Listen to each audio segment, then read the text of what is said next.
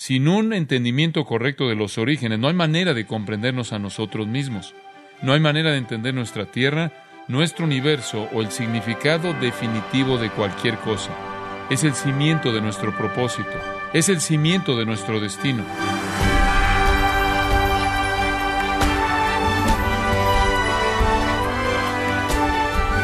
Bienvenidos a su programa Gracias a vosotros con el pastor John MacArthur. Algunos creen que la creación del universo tomó seis billones de años, pero la Biblia declara que Dios la creó en seis días. ¿Cómo debemos defender la enseñanza bíblica de la creación? ¿Le debemos creer a la ciencia moderna o a la escritura? Quédese con nosotros conforme continuamos celebrando los 50 años de ministerio del pastor John MacArthur con la serie titulada La batalla por el comienzo, en gracia a vosotros. Leí un par de libros escritos por un hombre llamado el doctor A. Wilder Smith, que tiene una larga lista de letras después de su nombre. Él es un científico. Ahora, simplemente para decirle qué tan lejos he llegado en esta lectura, leí su libro de tapa a tapa, de pasta a pasta, de portada a portada, La alternativa científica a la teoría evolucionaria neodarwiniana. Ahora, este es un libro muy técnico y no recomiendo que usted trate de encontrarlo porque realmente no va a disfrutar la lectura. Simplemente tiene que hacerlo como un ejercicio que en cierta manera se ve forzado a hacer si va a hacer lo que voy a hacer. Pero permítame destilárselo. Esta es la tesis del libro. A. Wilder Smith en este libro demuestra lo absurdo que es la evolución en base a una gran realidad, y esa gran realidad es la información codificada del ADN de organismos vivos. ¿Entendió eso? Todo organismo vivo tiene un ADN. ADN es material genético y en ese material genético, en todo ser vivo, hay un código y es un código operativo y ese organismo viviente, sea que esté hablando de una célula, sea que esté hablando de un hombre o todo lo que hay en medio de estos dos organismos, toda esa operación de todo ser viviente depende de esa información codificada. Y escuche esto, todo ser vivo diferente tiene un código totalmente diferente. Darwin no tenía idea de esto. No se había realizado ningún tipo de estudio genético cuando él escribió su origen de las especies. Él no sabía nada acerca de ADN. Él no sabía nada acerca de cromosomas. Él no sabía nada acerca de genética. No existía la genética como ciencia. Él solo estaba describiendo lo que él pensaba que estaba viendo. Todo fue de acuerdo con la apariencia y nada más. Si Darwin hubiera estado vivo y hubiera tratado de vender su, su teoría, nadie la hubiera aceptado. Él ni siquiera lo hubiera creído. Él apenas creía en su propia teoría, ciertamente no la habría creído en un día como en el nuestro, en el que tenemos esta capacidad increíble de entrar con un microscopio de electrones al ADN y ver la información codificada en organismos vivos. La esfera entera de la genética, Walter Smith señala, tiene que ver con la información, todo tiene que ver con información, con almacenamiento y con tomar la información, y todo esto era totalmente desconocido por Darwin.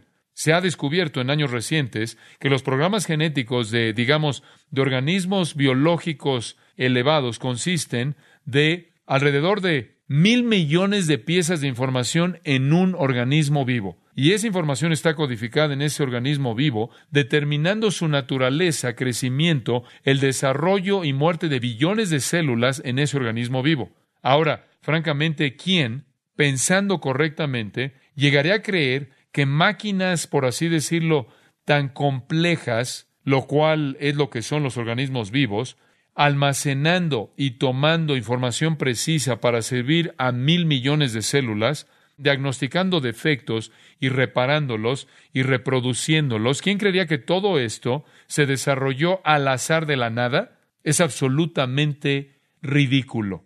El punto principal, el asunto más serio, el asunto que está derrocando la evolución es el estudio del origen de la información y se llama la teoría de la información.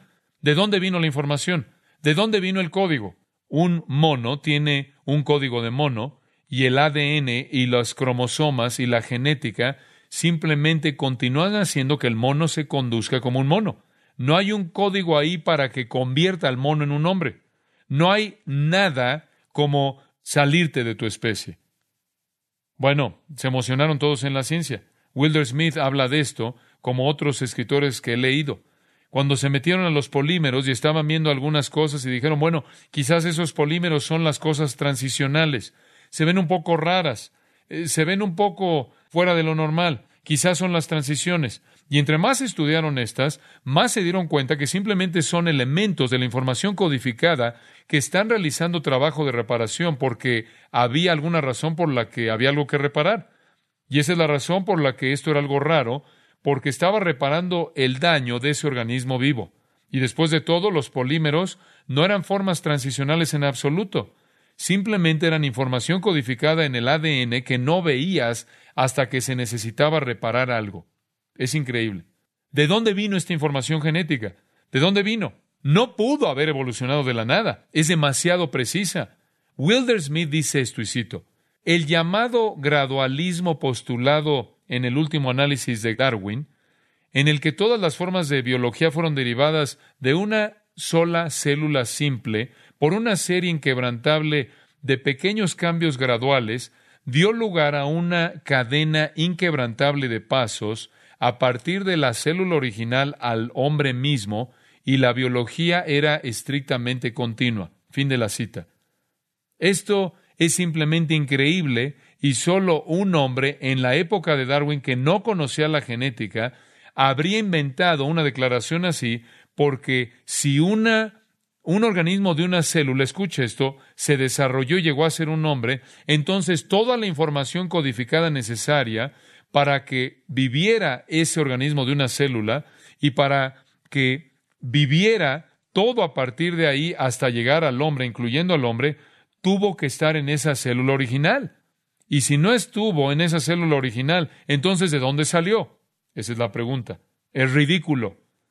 Saben que toda la información codificada para que opere todo ser vivo en el universo no se contiene en una amiba de una célula. Lo que está contenido en una amiba de una célula es el código para una amiba de una sola célula.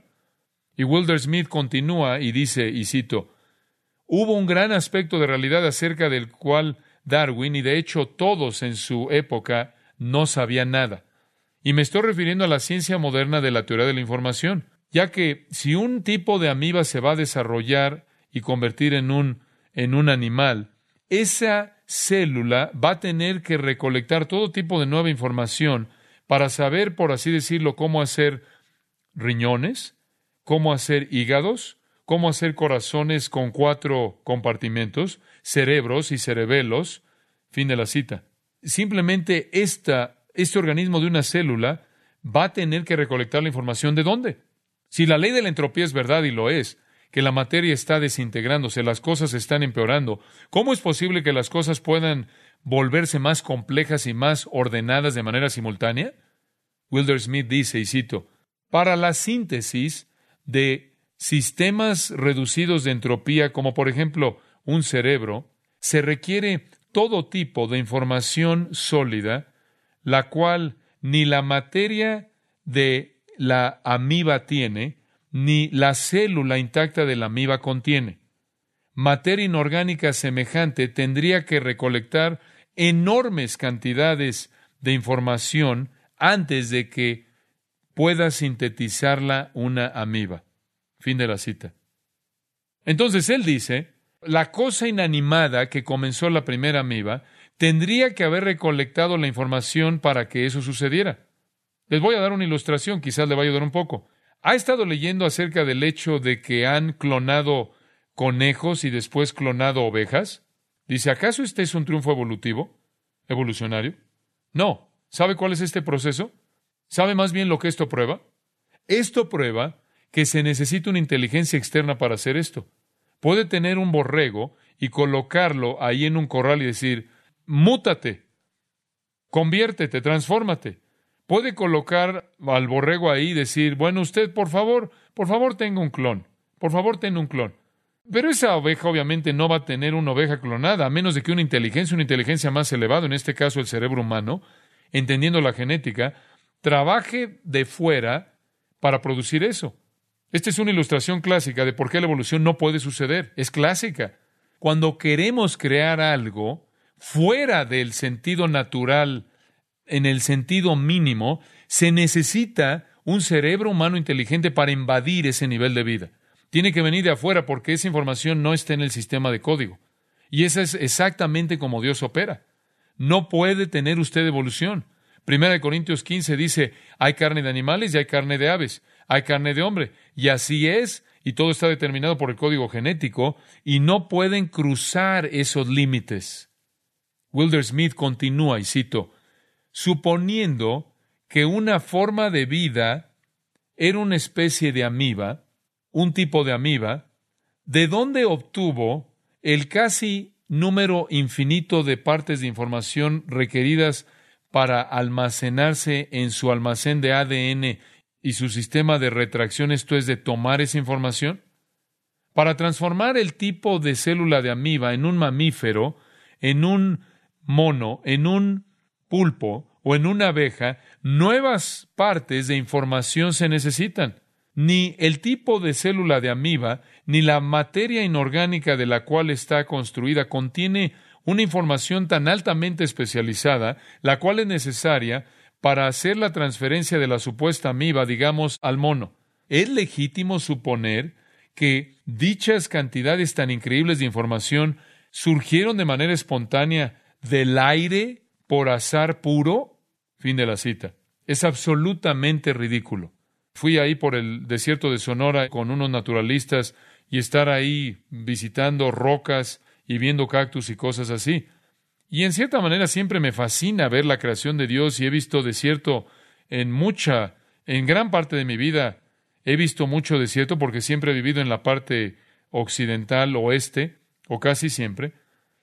Y me enseñaron cosas que realmente fueron impresionantes, estos naturalistas. Ustedes saben, eh, voltearon una roca y de ahí salió un pequeño gecko, una lagartija, y, y me dio toda la explicación ecológica de cómo operaban. Y de otra roca, con un par de pinzas, vino un escorpión y aprendí más de un escorpión de lo que jamás me importaba saber o lo que pude quizás aprender en cinco minutos, pero aprendí una cosa, que sobreviven mediante la canibalización de otros escorpiones. Así es como sobreviven. Y hablaron de cómo opera el aguijón y hablaron de todos los detalles. Y después fuimos a ver un cactus ságuaro. Y el cactus ságuaro, eh, hay toda una descripción ecológica en una de estas cosas que es increíble. Piensan que viven 800 años. No están seguros porque ninguna, ningún científico, nadie que se dedica a la botánica, vive lo suficiente para ver uno y después morir. Entonces, ustedes saben, en cierta manera es una adivinanza. Pero lo que hacen es que te explican estas cosas. Esto es increíble. Es impresionante. Es el único lugar, por ejemplo, ahí hay un lugar eh, donde los cactus prácticamente se cruzan y esto lo que hace es que frena el viento y es el único lugar ahí en el desierto de Sonora donde se frenan, eh, donde crecen estos cactus que se cruzan entre sí y esto hace que el viento no los arrastre, no los arranque. Esta es ecología maravillosa. Hay leyenda también, de hecho, una leyenda, van a verlo quizás, si llegan a ver un cactus saguaro, que uno de los brazos sube así de esta manera y dicen que la parte central, el tallo primordial del cactus saguaro, representa al hombre y las otras ramas representan a sus esposas y crecen hacia arriba y si crecen hacia arriba, tuvieron una vida muy ordenada y esposas que cumplían su deber muy bien, pero si van en todas direcciones, el pobre hombre realmente le fue mal. Bueno, obvio, es, leyenda. Pero fuera de la leyenda, conforme comienzan a definir la ecología de todo esto, la complejidad de esto, y cómo retiene agua, y cómo crea estas partes en sus tallos, y cómo produce esta impresionante flor en la parte de arriba de cada rama una vez al año, y muere quemada por el sol, nos llevaron ahí a un árbol palo verde, el árbol con las hojas más pequeñas de cualquier árbol sobre la faz de la tierra, y necesita agua de manera desesperada. Y las han encontrado. Escuchen esto, una raíz principal a 300 pies bajo la superficie de la tierra, aunque este árbol solo mide alrededor de un ochenta y tantos de altura. Esta es una ecología asombrosa, una complejidad asombrosa en todas estas formas de vida. Y estaban explicándonos todo eso y demás, y después yo hice la pregunta, ¿puedo decir algo? Y les di esta, este discurso en esencia, les estoy dando, ustedes saben, Cada uno de estos organismos vivos en el universo tiene su propio código. ¿Cómo obtuvo ese código? ¿De dónde vino? Tuvo que venir de una mente divina que hizo todo. Escuche esto. Cuando Dios creó, creó todo y codificó todo. Entienda la inmensidad de su inteligencia. Esto es asombroso, asombroso. Todo demuestra la huella de Dios. Y después Walter Smith, este libro, habla de un hombre llamado Van Neumann. Von Neumann, de hecho, es un científico. Von Neumann definió estas máquinas vivas, máquinas refiriendo a un organismo que está vivo, y dijo, y cito, lo que es asombroso acerca de los organismos vivos, escuche esto, es que se producen a sí mismos, son autoproductores, autosustentables y autorreparadores. Fin de la cita. Este es como lo que se conoce como la máquina Van Neumann autoproductora, autorreproductora, autosustentadora, autorreparadora. Y él apunta, él señala en su libro que nunca podremos construir una máquina así. ¿Conoce usted alguna máquina así? ¿Conoce usted alguna máquina que tiene pequeñas computadoras? ¿Conoce usted una computadora que sostiene, sustenta su propia vida y se repara a sí misma? ¿Que haya cerca de un coche? ¿Conoce usted algún vehículo que hace eso? Von señaló que si pudiéramos hacer una máquina lo suficientemente compleja como para reproducirse a sí misma y sostenerse a sí misma, siempre estaría descomponiéndose debido a su complejidad. Entonces, no podríamos mantenernos al día con las respuestas de autorreparación. Nunca hemos creado una máquina así. Sin embargo, todo organismo viviente es así. Autoproductora, autosustentable, autorreparadora. ¿No es eso increíble? Esta es la mente de Dios. No me diga que esto es azar. La devoción ciega al azar es un acto de desafío contra la razón y más importante que eso, en contra de la revelación y más importante que eso, en contra de Dios mismo. Douglas Kelly dice esto y cito, lo mínimo que uno puede señalar es que el edificio entero de la teoría evolucionaria cada vez es más vista como fe que como ciencia objetiva, empírica, y sus cimientos están temblando. Fin de la cita. Y de nuevo Douglas Kelly dice, y cito, ahora en la naturaleza del caso, estamos tratando aquí con una situación única. El que exista un universo, el hacer que exista un universo de espacio-tiempo por una fuente trascendente, quien de acuerdo con las escrituras, escuchen esto, habló e hizo que existiera de la nada por la palabra de su propio poder. Fin de la cita. Mmm, qué poder, qué complejidad, qué orden, qué inteligencia. ¿Sabe usted? La ciencia razonable debería sugerir que un creador inteligente, poderoso, sobrenatural, tuvo que estar ahí y aún lo está. Pero aunque la ciencia debería reconocer eso, debido a que es la única explicación razonable, para saber quién es Él y cómo ha creado, la ciencia debe doblar su rodilla a las Escrituras y al Dios de las Escrituras. Nuestra única fuente de conocimiento es la Biblia, la Biblia. La evolución es un acto de fe, fe racional. La creación es un acto de fe, fe revelacional. No sé usted, pero yo creo la Biblia y creo que es la palabra de Dios, creo la palabra de Dios. La evolución es una secta religiosa del siglo XX que niega la razón y niega la revelación. La creación es la adoración del Dios verdadero en conformidad perfecta con la razón y la revelación. Entonces regreso a donde comencé. O cree usted en un Dios eterno o cree en la materia eterna o la energía eterna o la miba eterna y nada en medio de esto, nada en medio de esto. O es usted un materialista que cree en la eternalidad de la materia o es usted un sobrenaturalista que cree en la eternalidad de Dios. Esas son las únicas dos opciones que existen. ¿Qué sucede con un mundo que rechaza al Creador y lo reemplaza con lo material? ¿Qué le pasa a un mundo que reemplaza al Dios Creador con el tiempo eterno, el azar, la materia y energía? ¿Qué sucede? William Provine, de la Universidad de Cornell, lo declaró de manera clara, y cito, las implicaciones de la ciencia moderna son claramente incoherentes con la mayoría de las tradiciones religiosas. Ningún, escuche esto, ninguna ley moral o ética existe ni hay principios absolutos de guía para la sociedad humana. El universo no se preocupa en absoluto por nosotros y nosotros no tenemos significado definitivo en la vida. Fin de la cita.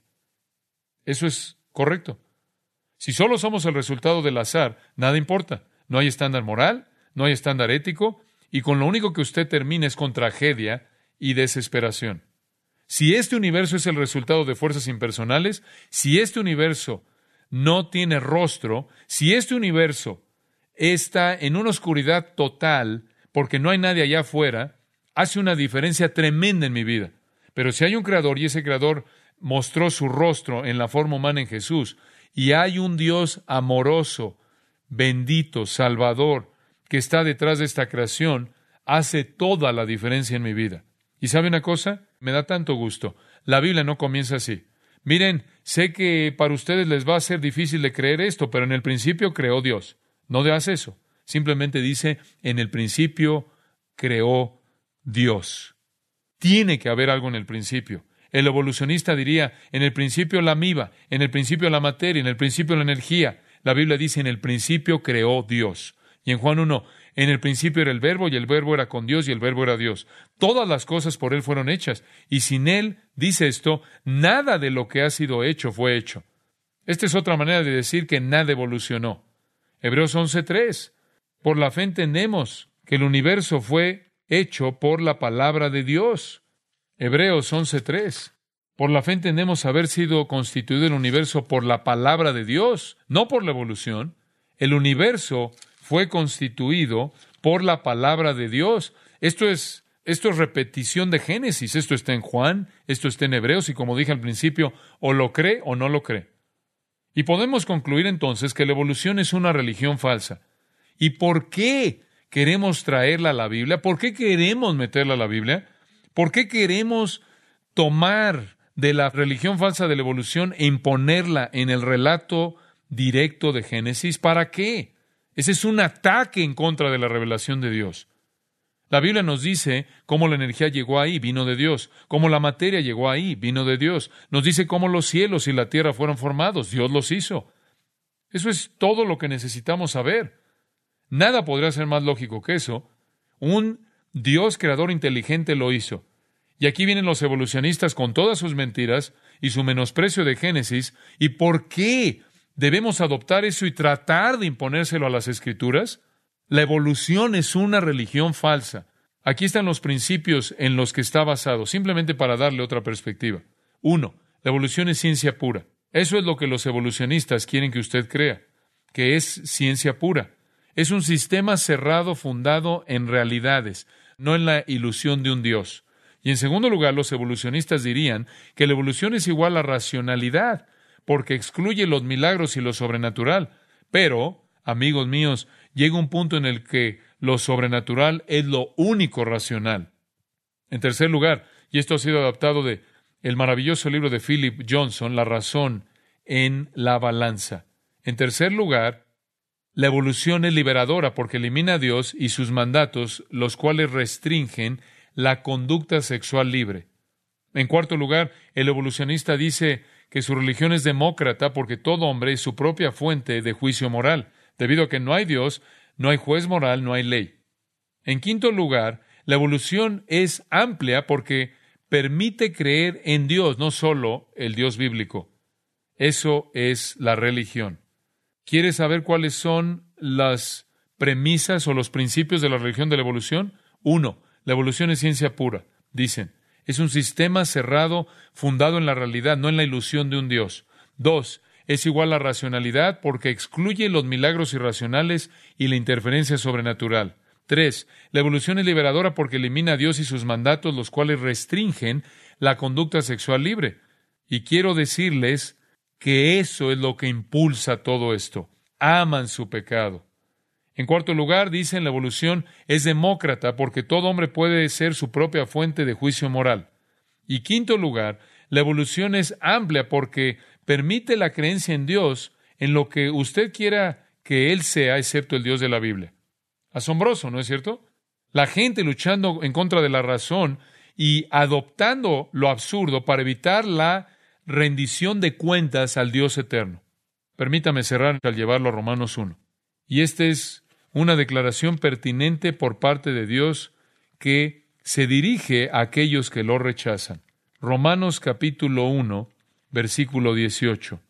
Porque la ira de Dios se revela desde el cielo contra toda impiedad e injusticia de los hombres, escuche esto, que detienen con injusticia la verdad. Escuche esto. Porque lo que de Dios se conoce les es manifiesto, pues Dios se lo manifestó. Porque las cosas invisibles de Él, su eterno poder y deidad, se hacen claramente visibles desde la creación del mundo, siendo entendidas por medio de las cosas hechas, de modo que no tienen excusa. Pues habiendo conocido a Dios, no le glorificaron como a Dios ni le dieron gracias, sino que se envanecieron en sus razonamientos y su necio corazón fue entenebrecido profesando ser sabios, se hicieron necios, y cambiaron la gloria del Dios incorruptible en semejanza de imagen de hombre corruptible, de aves, de cuadrúpedos y de reptiles. Y todo comienza en el versículo 18. La ira de Dios es liberada en contra de estas personas que reemplazan lo sobrenatural con lo natural, que reemplazaron a Dios con criaturas. Este es el juicio de Dios sobre ellos.